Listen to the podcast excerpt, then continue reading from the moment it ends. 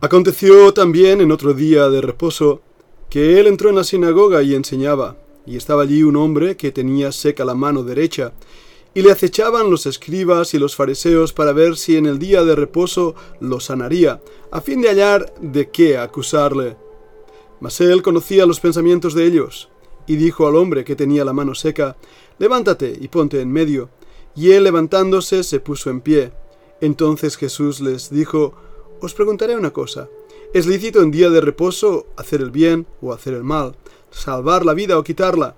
Y mirándolos a todos alrededor, dijo al hombre, Extiende tu mano.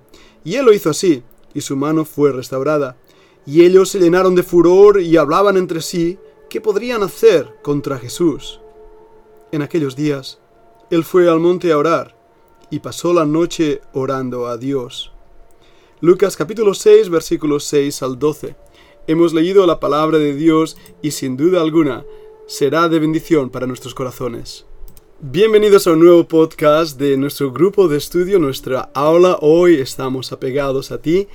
Y la Fundación Bíblica, si quieres formar parte de este grupo o seguir nuestros cursos a través de nuestra página de internet www.emol.fundacionbiblica.com te animo a que puedas suscribirte a uno de nuestros cursos y deseamos que el Señor bendiga muchísimo este nuevo podcast en tu corazón. Estamos estudiando el libro de Lucas y avanzando en muchos de los temas que van apareciendo y que hablan directamente al corazón y nos muestran realmente la necesidad que hay en nuestra propia alma de ser como el Señor Jesucristo. Esta semana estábamos hablando de el problema del día de reposo, el fariseísmo y los ataques contra el Señor Jesucristo, las acechanzas de los fariseos en contra de él, a ver si le podían pillar, a ver qué podían ver en Jesús para acusarle. Y comentábamos este capítulo que estamos leyendo. Veíamos realmente que no era la primera vez que el Señor Jesús rompía un Shabbat, un sábado. Parece que lo hacía a propósito. Él quería romper las estructuras religiosas que habían alejado a la nación de Israel de Dios mismo. Las habían acercado, esas estructuras religiosas, a, a una religiosidad vacía, sin propósito, a una frialdad, a unas cadenas que daban cierto tipo de entendimiento de justicia propia al hombre, pero que les alejaba de Dios.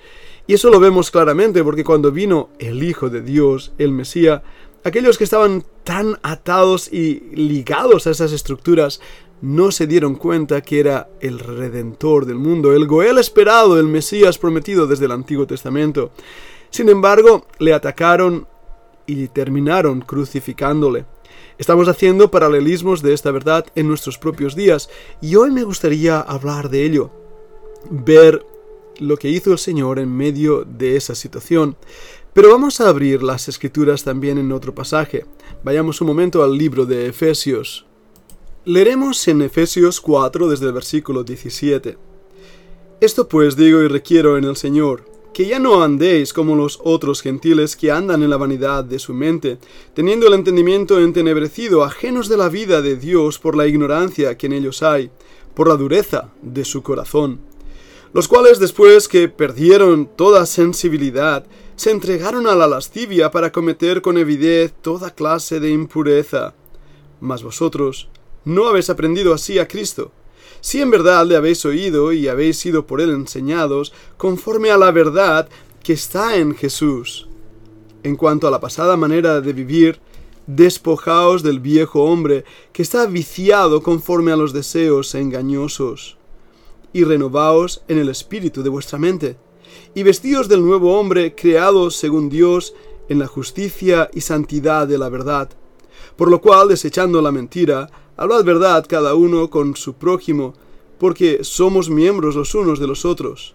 Airaos, pero no pequéis, no se ponga el sol sobre vuestro enojo, ni deis lugar al diablo. El que hurta, no hurte más, sino trabaje, haciendo con sus manos lo que es bueno para que tenga que compartir con el que padece necesidad. Ninguna palabra corrompida salga de vuestra boca, sino la que sea buena para la necesaria edificación, a fin de dar gracias a los creyentes. y no contristéis al Espíritu Santo de Dios, con el cual fuisteis sellados para el día de la redención. Quítense de vosotros toda amargura, enojo, ira, gritería y maledicencia, y toda malicia. Antes sed benignos unos con otros, misericordiosos, perdonándoos unos a otros, como Dios también os perdonó a vosotros en Cristo. ¿Te gustaría ser santo? ¿Qué es ser santo? ¿Qué implica ser santo? Claro, uno tiene que apartarse del pecado y creo que eso es la santidad, ¿verdad que sí? Así que si defino la santidad como ser puro y apartado del pecado, creo que estos fariseos que estaban mirando a Jesús eran bastante santos. Sin embargo, vemos que su corazón estaba corruptamente corrupto. O sea, es decir, la maldad era tan grande en sus corazones que Dios les había entregado a su propio orgullo y a su propia ceguera espiritual, porque creyendo ser santos, lo que estaban haciendo simplemente era vivir una vida de pura religiosidad. Sí, todos queremos agradar a Dios. ¿Todos? Bueno, no estoy seguro ya si todos. Me imagino que aquellos que tienen un poco de conciencia y entienden que como cristianos tenemos que hacer lo correcto y tener un carácter correcto. Pero, ¿cómo lo hacemos? ¿Qué implica eso? Del contexto de donde yo vengo, recuerdo como niño que se decía que ir al cine era pecado, tener una televisión era pecado, que las mujeres llevaran pantalones, eh, eso era un pecado horrible, o que los hombres no llevásemos corbata para ir a los cultos, eso era aún peor. Las características de nuestra religiosidad estaban siendo establecidas por una serie de haz y no hagas, y cuando uno las hacía se sentía bastante bien, salíamos bien en la fotografía, los chicos bien peinaditos con corbata y las chicas bien bonitas con vestidos largos. Todo lo exterior era bonito, pero el corazón era realmente un corazón apartado de Dios y muchos de esos jóvenes ya no están entre nosotros porque simplemente vivían una religiosidad. Yo mismo recibí cartas, cartas de acusaciones y condenación, menospreciando mi testimonio, mi labor, mi ministerio, menospreciando todo aquello que hacía porque permitía a las chicas que llevasen pantalones en nuestras excursiones, o porque empecé a hacer ciertas cosas que no eran según el manual de santidad de nuestras iglesias fundamentalistas. Para mí fue un choque duro. En ese periodo perdí amigos, perdí más que amigos, conocidos que pensaba que estaban a mi lado, y fui menospreciado y caí en el oprobio. Eso me llevó realmente a una tormenta, una tormenta dura que he tenido que recorrer por años, pero que me ha llevado a entender mucho más la vida cristiana. Entender que la vida cristiana no consiste en estereotipos y en cosas externas, sino realmente en una relación cercana con Dios mismo. De hecho, enfatizábamos tanto los cinco mandamientos últimos que olvidábamos los cinco primeros. Es decir, nos fijábamos en mi relación con el prójimo, en la manera de vestir, de hacer, de ir, dónde voy, lo que hago y no hago. Pero la realidad es que estábamos andando en la carne, como los otros gentiles, volvamos al pasaje de Efesios. Estábamos andando en una vida ajenos a la vida de Dios, y no era por ignorancia, sino por la dureza de nuestro corazón, un corazón duro, calloso, donde la misma palabra de Dios, ya tan bien memorizada, apenas sacudía nuestra vida y nuestra comunión con el Señor. Habíamos perdido toda sensibilidad espiritual. Y de esta manera, aunque no nos entregábamos a la lascivia para cometer con avidez toda clase de impureza, como dice Efesio, sí que cometíamos toda clase de hipocresía. No quiero hablar de esas cosas negativas, sino acercarme a la realidad de la santidad. Uno de mis profesores, el director del seminario donde yo estudié, escribió un libro titulado The Quest for Christian Purity, la búsqueda de la pureza cristiana. Creo que es un buen título, pero ¿cómo buscamos esa pureza? ¿A través de elementos externos? Bien, la respuesta se encuentra en los cinco primeros mandamientos. La respuesta se encuentra en entender lo que hemos aprendido de Cristo. Si es que en verdad lo hemos oído y eh, hemos sido enseñados por Él, conforme que la verdad está en el Señor Jesucristo. Es decir, no es lo que los hombres piensan, impongan, sino los testigos de Jehová o los mormones van a la cabeza en cuanto haz y no hagas. sino que Dios nos habla directamente a nuestro corazón para que dejemos en cuanto a la pasada manera de vivir. Aquellas cosas que son del viejo hombre, aquel que éramos antes de nacer de nuevo. Nuestras tendencias, nuestras maneras, nuestras formas, pero lo peor de todo, nuestro odio a Dios, éramos por naturaleza enemigos de Dios, y por eso es que estábamos entregados al pecado, buscando lo que daba placer a la carne, sea en la borrachera, en la pornografía, en el, sexo, ah, en la mentira, en el engaño, en la blasfemia, en el carácter amargo, ruin, tacaño, todas esas cosas de las cuales Dios nos rescató. Ahora, el Señor nos invite a que seamos hombres de verdad. ¿Y cómo lo hacemos? Debemos renovaros en el espíritu de vuestra mente. La mayoría de nosotros tenemos combates en la mente.